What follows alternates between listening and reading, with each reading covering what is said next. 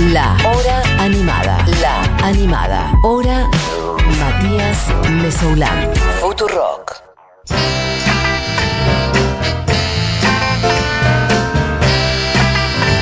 Y bien, amigos, eso es lo que me gusta decir los jueves, eh, especialmente para esto, porque la verdad que no lo digo el resto de la semana, pero es una muletilla que le tomo prestada al señor Mariano Clos, del cual hemos aprendido tantísimo, eh, para decir que si son las doce y media del mediodía de los jueves y suena la cortina de Aretha Franklin, es porque está Barbie Recanati eh, en algún lado, en este caso no acá en el estudio, porque estamos en esta especie de distanciamiento que armamos, pero mm, bueno, ya nos dirás, Barbie, ¿dónde estás? ¿Cómo estás por ahí? Por lo pronto, ¿estás ahí? ¿Qué haces, Mati? Estoy en Palermo, estoy cerca, con buen Perfecto. wifi. Impresionante. ¿Está bien? ¿Seguimos con delay? No me digas que seguimos con Me delay. parece que sí. A ver, vamos No al. lo puedo creer, boludo, pero me voy a la puerta de Futurock. ¿no ¿Sabes qué? Y sí, la verdad que sí. Hagamos el jueguito de 1, 2, 3. 1, Dale. Dos, 3. cuatro. No, dale, ¿en serio? Hay un poco de delay, ¿eh? Bueno, no importa. Lo estoy haciendo muy rápido. ¿En serio? Pero. Vamos de vuelta, Sí. ¿eh? Ahí voy de vuelta. Dale. 1. Dos. No, boluda, me muero. Bueno, en fin. Nos acomodaremos, no importa, todo bárbare. Em, ¿Sabes qué, Mati? Esto es un ejercicio para aprender a escucharnos. es para que aprendamos a escuchar a la otra persona, a respetar los tiempos de la otra persona. Esto es como, mira, te quise interrumpir y dije, voy a terminar, voy a esperar a que termine porque no puedo interrumpirlo. Y esto es como los audios de WhatsApp. ¿Viste los audios de WhatsApp cuando te mandan un audio muy largo y tenés ganas de parar en el medio y decirle algo y no podés porque el audio le quedan dos minutos más Total. y te agarra un ataque de ansiedad? Sí. ¿Sabes qué? Yo he llegado a tomar nota de lo que quiero contestar porque me pierdo. O sea, como. Nada, Si- si me ¿sabes des- qué hago yo? Y si me desarrollás cuatro puntos en un audio de siete minutos, y sí tengo que anotar lo que te quiero ir diciendo, viejo. ¿Qué voy a hacer? Igual yo, yo hago una que ya creo que debe ser eh, algo que hace todo el mundo y que es muy de la gente ansiosa, que es que mientras escucho el audio voy escribiendo las respuestas. Ah, bueno, es más o menos lo que digo. Claro, voy anotando lo que quiero decir. Sí. Yo te voy escribiendo en el WhatsApp, entonces vos me pones, bueno, entonces la mina me cortó, y yo te pongo, igual era una pelotuda, y, y vos me decís, pero después y estoy re feliz, y me iba a matar porque yo te mandé una pelotuda. Eliminar mensaje. Y sí. Eliminar, no, claro. No, yo lo, yo lo voy Bueno. escribiendo, pero no lo mando. Te recomiendo que hagas eso en todo caso. Yo lo mando al final, Eh, pero sí lo voy claro. escribiendo. Claramente yo manejo otra, otro, Otro nivel de ansiedad. eh, umbral de ansiedad. Claro. Sí. Eh, Mati, Sí. la última semana eh, apareció un video, tanto en Instagram como en Twitter, un video que empezó a dar vueltas de un artista. En Twitter me dijeron, ¿por qué no hablas de ella? Y dije, ¿por qué no? Totalmente. Así que voy a pedir que suene una canción que si ustedes ven Los Simpsons, la van a recordar, la van a reconocer y se van a emocionar hasta las lágrimas. Y estoy hablando de la siguiente canción. A ver. Oh.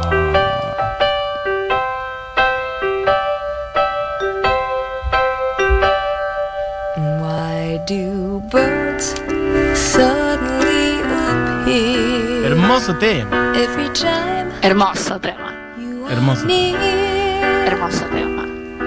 Just like me. Me cuesta hablar arriba de esta canción. A mí también, francamente. Vamos a hablar con este ritmo. Vamos a hablar solamente do cuando ella deja espacios vacíos. Hay una hermosa versión Esta también semana. de, de Mimi Maura de esta versión, de, en español. de esta. Sí, totalmente. Es muy lindo. Bueno, esta semana, con esta canción de fondo, voy a contar, esta semana dio vueltas este video de Karen Carpenter. Karen Carpenter es la voz que estamos escuchando, del dúo Carpenters. Yep. Eh, era un dúo que tenía con su hermano. Me dijeron, contate la historia de Karen. Y la verdad es esta, es una historia muy contada. De hecho, bueno, como muchas historias protagonizadas en su mayoría por mujeres, el relato envejece mal. Como que te empiezan a contar una cosa, vos la repetís, la repetís, la repetís y un día decís, che, para. ¿Para qué estoy diciendo? Y te das cuenta con el paso de las décadas que lo que se cuenta y queda de la historia es bastante una barbaridad. Ah, una porquería. Vos Pero decís de como que se va deformando claro. la historia. Ok. No sé si se va deformando, es algo que te dijeron en el 78 Sí. y que, ¿y qué pasa? Si vos googleás ahora Karen Carpenter, te va a aparecer en Argentina Sí. Vos pones google.com.ar, ahora que volvió a ser de Google, google.com. Sí. Pones Karen Carpenter y te va a aparecer una nota escrita por la misma persona, pero que le van cambiando el título y la fecha eh, en In- Infogarchi y en, sí, en sí. otros medios. Y te aparece, viste, además es impresionante porque vos ves en Google que te aparece como la- los títulos son La cantante que pesaba 44 kilos se veía gorda y murió. Sí, te lo juro, sí. Mati, que los títulos son y, y te dice 20 de febrero de 2021, 20, eh, 20 de noviembre del 2020. Como es la misma nota que la van reciclando. Sí, sí, sí, una Y eh, el relato se va replicando y replicando a lo largo de los años.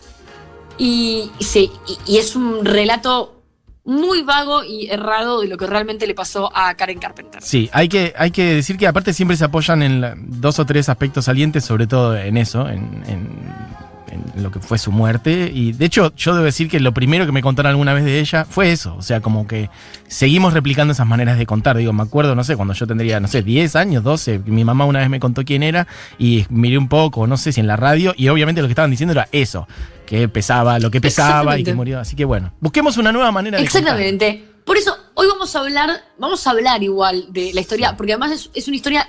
Yo ya hablé, una vez hablé muy vagamente de. Al paso, Karen, sí. Porque al final de esta columna vamos a cerrar con una canción que habla de esto. Ajá. Ayer fue el cumpleaños de Kim Gordon. Sí. Y cuando hicimos la columna de Kim Gordon, la ex bajista de Sonic Youth y actual solista, eh, hablamos de una canción que vamos a escuchar al final de la columna, que a mí me gusta mucho, que tiene que ver con Karen Carpenter. Yep. Y repasamos un poco la historia. También hablamos alguna vez, creo que yo vine eh, acá y hablé de Cass Elliot, eh, de Mamas de Papas. ¿Sabes que no sé? eh? Me parece que no, ¿eh? Bueno, la podemos dejar eh, para otra Otro semana día. esa columna. Sí, sí, sí, sí. Pero bueno, Cass Elliot es eh, otra artista muy importante de la historia eh, cultural pop de Estados Unidos que muere y que es recordada también por sus problemas alimenticios. En este caso, eh, el caso de Karen Carpenter lo que tiene es que hubo como un intento muy grande de que la historia se contara de una cierta forma. Ok. Y la cuestión es que, como todo, después del 2000, Internet, biografías, biografías no autorizadas, eh, tenemos otra historia. No está en el libro Mostras del Rock, Karen. Bueno, en el volumen 2, De vieja. hecho, si hacemos un volumen 2, va a estar. Perfecto. Pero es tan reconocida que nunca lo vi necesario. Y dije, sí es necesario contar esta historia. Vamos a hablar primero de lo musical. Perfecto. Karen arranca muy de chica a tocar una especie de metalofón de metal grande en la orquesta del colegio y se pasa de toque a la batería. Y este dato es mucho más importante de lo que parece. porque Hasta el día de hoy podemos nombrar... A ver, es muy poco común ver a un cantante o una cantante reconocida por su voz, que vos digas, ah, la voz de... Y que además esté entre los mejores bateristas del mundo. Total. Podemos decirlo. Podemos decirlo, de verdad, pero así como reconocidos, no sé, Phil Collins y Dave Grohl, pienso yo. Sí, no hay mucho más. Y aún así, Dave Grohl, mm, no hay tantas canciones en donde cante tocando la batería. Digo, no hay tanta No, gente no. que haga eso al mismo Saquemos tiempo. de que lo hagan al mismo tiempo. Ah. Saquemos de, de que lo hagan al mismo tiempo. Yo te hablo de que vos digas, o sea, Sí. a Phil Collins escuchás su voz y, está es. cantando. Sí. A Dave Grohl escuchás su voz y está cantando. Sí. Estoy hablando a nivel mundial, a nivel internacional, a nivel cultura general. Sí. Y de repente ves un video donde es un mega super baterista, en tanto los mejores bateristas. Como que tiene esos dos dotes muy de la mano.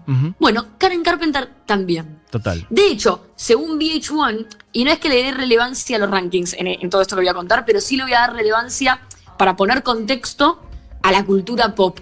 Porque VH1 y, y Rolling Stone tienen que ver mucho con la cultura pop en general. Sí. Eh, está en el puesto número 29 de las mujeres más importantes del rock. Pero también, por los mismos, es elegida como la mejor baterista de la historia, Mati. Ok, por VH1. No, sí, y no, no la mejor baterista mujer. En general. En general. Mira, sabes que claramente es un aspecto no tan destacado de ella. Yo la conocí por su voz y por su muerte, como digo antes, porque es lo que más rápido se cuenta. Y con el tiempo fui descubriendo que tocaba la batería de ese modo, pero es algo que no se dice Bueno. mucho y me la juego que hay mucha gente que lo está descubriendo ahora mismo con tu columna. Pará. Vamos a seguir hablando, pero traje un video que es de un especial de televisión. Ellos, viste, en la época de los 70 se hacían mucho los especiales de televisión, especiales de televisión de Navidad, especiales de televisión. Bueno, Carpenters tenía sus especiales de televisión. En uno de ellos, eh, Karen toca la batería durante 8 minutos, así que mientras hablamos vamos a poner de fondo a Karen tocando no solamente la batería, sino un montón de elementos de percusión eh, en vivo. Bien. Lo que va a sonar de fondo mientras hablamos. Todo lo que suena ah, de percusión es ella solita. Perfecto. Más allá de esto, ella fue muy importante para la cultura pop en general como cantante y como figura. O sea, esto que estamos escuchando de batería de fondo es un plus. Ajá. O sea, por más que yo hable, la, la importancia de Karen Carpenter, no la importancia de eh, la influencia, sino de cómo pasó. Estamos en el 2021 y no sé si hay otra persona que podamos poner a la par que haya eh, ocupado el mismo lugar. Hmm. Era una piba muy joven, porque tenía 20 años, Sí. que tocaba la batería muy zarpado, que tocaba las canciones que grababa muy zarpado, que iba a un programa de televisión, un especial de ella misma, y durante 30 minutos tocaba la batería. Sí, un escándalo. No es que era un talento oculto, ¿me entendés? De hecho, el especial de televisión que estamos escuchando ahora de fondo arranca con el hermano Richard. Dice, muchos me preguntan, ¿por qué Karen toca la batería? Y Karen se da vuelta, lo mira y le dice, ¿y por qué no? Porque puedo. Claro, y es algo como, como, como ni ella sabía que lo que estaba diciendo en realidad era como un statement bastante eh, feminista para la música. La cuestión es que durante muchas décadas se habló de la anorexia ner- nerviosa que ella padecía. Algo que es cierto de esa época es que no se hablaba de, de- de anorexia, de bulimia, de, no, no- no se hablaba de, ni de trastornos alimenticios, ni tampoco de, ningún tipo de trastorno mental, ni de trastorno de. como que era medio mala palabra. Claro. Entonces en esa época no se conocían un montón de cosas. Eso es cierto. ¿Y qué se decía? Que estaba loca en general, digamos, no sé. No, no, Ok, escucha. escucho. Eh, o sea, escucha. Por un lado, porque, a ver, lo quiero poner en orden para no perderme. Como que en el 89 se lanza un especial de CBS que se llama The Karen Carpenter Story. Que es, está en YouTube, dura 40 minutos, es muy tétrico, Mati, eh, porque está todo hecho con muñecas Barbies. No. Pero se acerca bastante a la realidad. Es bastante como oscuro, se acerca bastante a la realidad. Pero la madre y el hermano intervienen en este especial y piden que reescriban un montón de partes. Entonces recién ahora empiezan a aparecer relatos fieles a lo que pasó. Y la cosa es que cuando ella era adolescente, antes de arrancar con el dúo, ella medía más o menos unos 70, era una piba alta, Sí. y pesaba 60, 60 y pico de kilos. Era flaca para los estándares eh, heteronormativos, hegemónicos, Sí, sí, bla, bla. Era, era, eh, era una piba que, eh, que se consideraba flaca. Cuando se lanza la música saliendo del colegio, la llevan a un médico Sí. que le dice que tiene sobrepeso. Capo médico. Y la llevan a este médico Sí. porque consideran que Karen puede ser un poco más flaca. ¿Quién consideran? ¿La familia? ¿La industria? Su mamá Ah, capa. Capa, capa. comienza una dieta, como que le dicen, ay Karen, estás un poco pasada. No. Yo creo que con un, escucha esto, Mati, con un par de kilos menos No. vas a estar genial para la tele. Entonces comienza una dieta que le pasa a este médico llamada dieta Stillman, Ok. que es una dieta que elimina como las grasas de, de tu cuerpo, lo cual es malo. Pierde algunos kilos y ahí, esto para mí es importante, la prensa empieza a hablar de lo bien que está Karen. Claro. La madre empieza a hablar de lo bien que se ve Karen. Esto es como, viste, cuando, cuando eh, eh, bueno, eh, justo Vanessa Strauch tiene un chiste que, que- que habla eh, de esto puntualmente, de lo que voy a nombrar, Sí. que es que dice, cuando viene alguien, dice, qué flaca que estás. ¿Estás haciendo algún tratamiento? Sí, eh, em, estoy haciendo quimioterapia. Sí, claro. Sí, sí, sí, sí. Ese es el chiste de Vanessa Sí, sí. Strauch que relata perfecto esto, que es eh, que ella empieza a bajar más kilos, porque se, eh, em- entra en una, Sí, y la prensa empieza a decir, Karen tiene cáncer, claro, ya pegó la vuelta. Karen está enferma. Entonces es como que le festejan los 5 kilos menos y cuando pasa a 10 kilos lo empiezan a tratar de enferma. Total. Sí. Pero de lo que nunca se habla, claro, es de una posibilidad de trastorno alimenticio, porque era algo que tampoco se conocía tanto en ese momento. El tema es que la familia dice, Karen está perfecta, Karen está bárbara, y Sherwin Bash, que es el manager de Carpenters, le dice a la madre, che, si quieren podemos eh, de paso escuchar de fondo Top of the World, otra Sí. canción muy conocida de. Carpenters. Sí. Eh, el manager le dice, Uy, estamos. Empezaron a salir artículos en revistas de otras cosas. eh, un artículo en Europa leí. ¿Me escuchás? Sí, se cortó por un momento, ¿Me pero creo que estás. Sí. Hola. Sí, yo también te, me, me, me, me cortaste a mí. Yo ¿Me estoy, yo ahora? estoy. Sí, yo estoy. Te escucho distinto, raro, pero te escucho. Mm, ¿Estás ahí o ya No directamente? toqué nada, yo. Ok, ahí volviste mejor, ¿eh? Estamos, ¿Sí? ¿eh? Yo te escucho, ahora, ahora volviste bien. Me Sí, parece. Me, pare- me parece que. Bueno, dale. La cuestión es que eh, el, el manager este le dice: Che, mira, vi un estudio de unos psicólogos en Europa que hablan de esto que se llama anorexia. Y es un trastorno eh, alimenticio, eh, que eh, estaría bueno que vean a un psiquiatra que los puede ayudar un montón, a Karen y a la familia entera, porque creemos que esto también tiene que ver con un montón de presión que está recibiendo Karen, Bien. de parte tuya, de parte del hermano, de parte de la familia, de la prensa, y lo manda a la mierda. Le dice, mira, mi hija no tiene ningún problema, los psiquiatras son para locos y nosotros no estamos en esa. La cuestión es que el hermano de Karen, Richard, era alto drogadicto y la madre alta forra. Alto drogadicto no lo digo como algo despectivo, No, sino que en ese momento el hermano entraba y salía de rehabilitación y la prensa estaba encima de los problemas de eh, como físicos de Karen. De la- sí. La cuestión es que eh, Karen conoce a un tipo, se va a casar, un tipo, un tal Burris, se enamora, se va a casar. Karen soñaba con tener hijos y se entera que el futuro marido se había hecho una vasectomía, pero no le había contado nada. Karen dice, che, la verdad, no me voy a casar. No solamente porque te hiciste la vasectomía, sino porque me mentiste. Alto forro. Nos íbamos a casar y no me contaste esto. Sí. Sabiendo que quería yo tener hijos y todo el plan. Ok, Me mintió, horrible. sí. La madre le dice, te casás.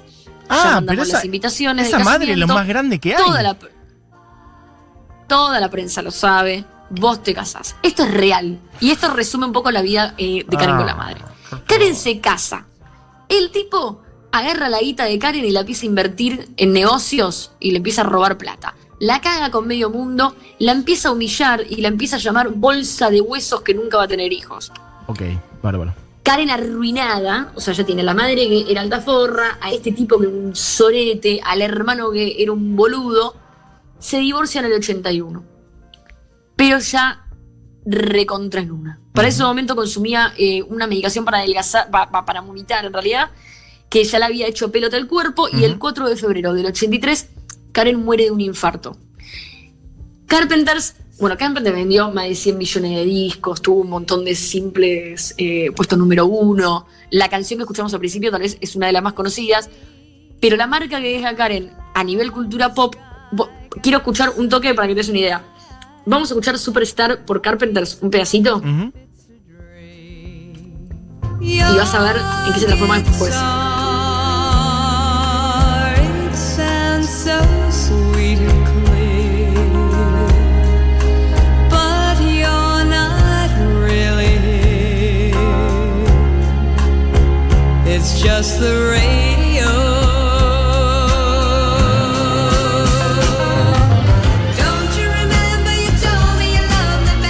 Bueno, esta canción se transformó 30 años después en la siguiente canción de Sonic Youth. Before the second show, your guitar Sonic Youth fueron altos fans de Karen Carpenter. Eh, de hecho, hay una canción que es la que vamos a escuchar ahora cuando termine la columna, que se llama eh, Tunic, eh, Song for Karen, que la canta Kim Gordon, que ayer fue su cumpleaños. Eh, y la letra de la canción es lit. La historia esta que estamos contando, que no es la que se cuenta de Karen, la letra es como muy dura, dice, bueno, soñando, soñando eh, en una chica como yo, ¿qué estás esperando para alimentarme? Eh, ¿No ves que estoy desapareciendo?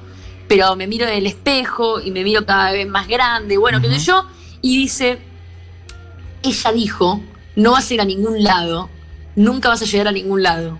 La madre. Sí, sí, sí, sí, sí. Ok. Ahora estoy en el cielo, te puedo ver, Richard. El hermano. Chau, Hollywood. Chau, eh, Downey. Hola, Janice. Hola, Dennis. Hola, Elvis. Eh, hola, mis nuevos amigos. Estoy tan feliz de estar acá.